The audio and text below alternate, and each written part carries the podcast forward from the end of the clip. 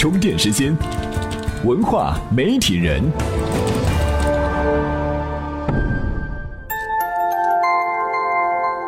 媒体与内容探知世界运行的新规律，欢迎收听文化媒体人频道。互联网广告无孔不入的现在，谁还没有几个做微商的朋友呢？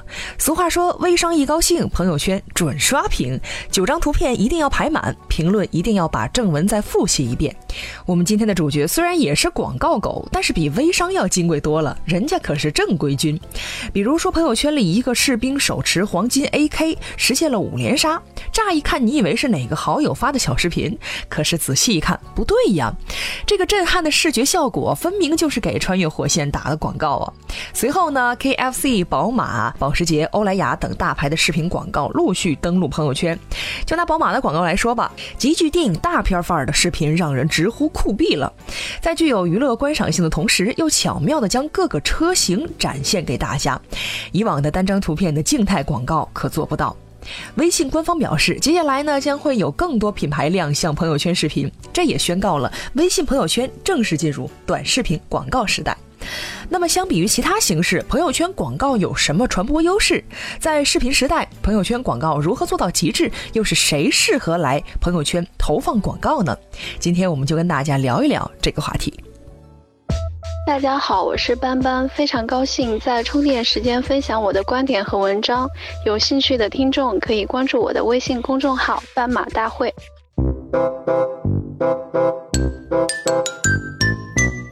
朋友圈这么大，也不是谁都适合去投广告的。比如，你卖全球限量的手表，就不应该出现在月薪三千的北漂那里。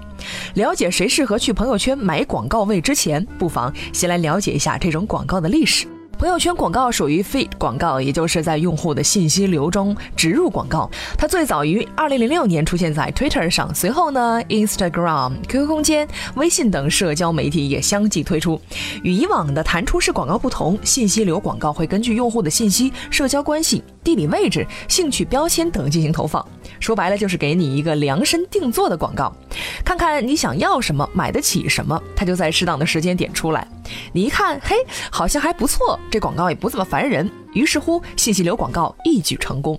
后来便在此基础上催生了视频信息流广告。二零一四年，Facebook 首度尝试推出了十五秒的信息视频广告，而中国首次推出视频流广告的是 QQ 空间。朋友圈自然是不会放过了。要知道，得益于微软等社交平台的广告，腾讯第三季度社交广告收入同比增长了百分之一百六十，达到了人民币二十三点八六亿元。单此一项就几乎追平了腾讯第一季度时总体广告收入。那么究竟为何朋友圈广告有如此大的魅力呢？有人起床第一件事情就是拿起手机看朋友圈，睡觉前一定要刷完朋友圈，不然准失眠。这不是夸张，朋友圈呢确确实实已经攻占了我们的生活。想想看，去年除夕夜有多少人在看春晚？一家人坐在一起，开着电视，结果大家都埋着头，忙着抢刷朋友圈、抢红包。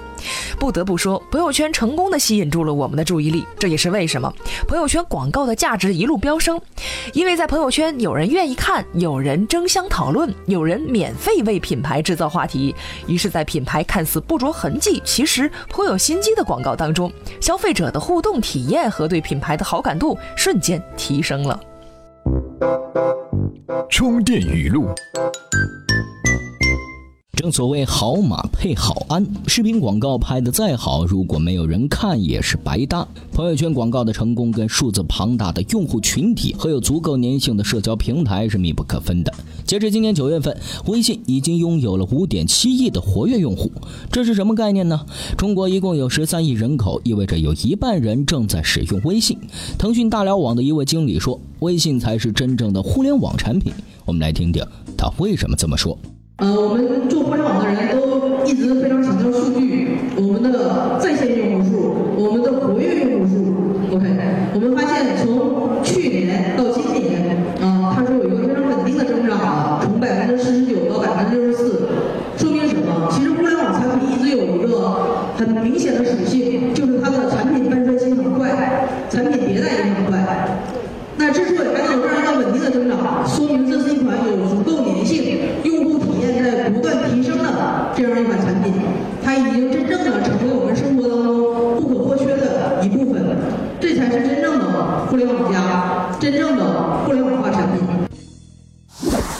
按照这位经理的说法，微信的用户量还将快速增长。用户量虽然没有谁能够匹敌，但朋友圈做广告的方式与在央视一套黄金时间砸广告的方式还是不同的。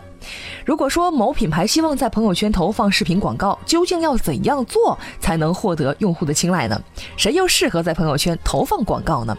其实最重要的一点是要有最佳的互动体验，让人耳目一新的文案和让人忍不住想往下看的视频，绝对是能够让用户对品牌的好感度大大提升的。譬如《穿越火线》的短视频直接面向游戏玩家，突出画面炫酷，并配合文案“不服来战”，吸引用户点击。第二个便是把握微信朋友圈的关系链，增强朋友间的超强互动，来为品牌制造话题。譬如肯德基的圣诞兔广告，就是以萌萌的短视频和对话文案“嘿，跟我来”，吸引大量用户点击，以至于用户跟帖中出现了“我老婆看了说很喜欢”这样的感人留言。除此之外呢，明星的力量也是不容小觑的。年轻人爱追星，更爱八卦，品牌要借助他们的力量，隔山打牛。譬如海飞丝的长视频广告，就是利用蔡依林各种招牌表情和夸张的动作，让用户记住去屑主题，并且同步推出微信表情包，为病毒传播提供素材。从我们刚刚举的这些例子来看呢，在朋友圈投放广告。既要有创意，又要接地气，投放的这些品牌也都有着相同的特性，那就是对自己的品牌要有精准的定位，能够针对用户定制专属内容。KFC 专注卖萌，保时捷致力于耍酷，穿越火线是宅男最爱。因此，会动的朋友圈广告不是谁都可以玩好的，要看你能不能找到精准定位，成功俘获用户的心了。充电贴士。在用户的信息流中插入广告，可以根据用户的历史记录、社交关系、地理位置等信息进行针对性的投放，信息匹配程度和电视广告不可同日而语。如果用户正好有这方面的需求，广告一点儿也不显得突兀。这种广告是 Twitter 和 Facebook 的重要营收。Instagram 的第一支信息流广告介绍的是一款时尚手表，这条广告有超过六百一十五万人阅读，收到了二十一点八万个赞。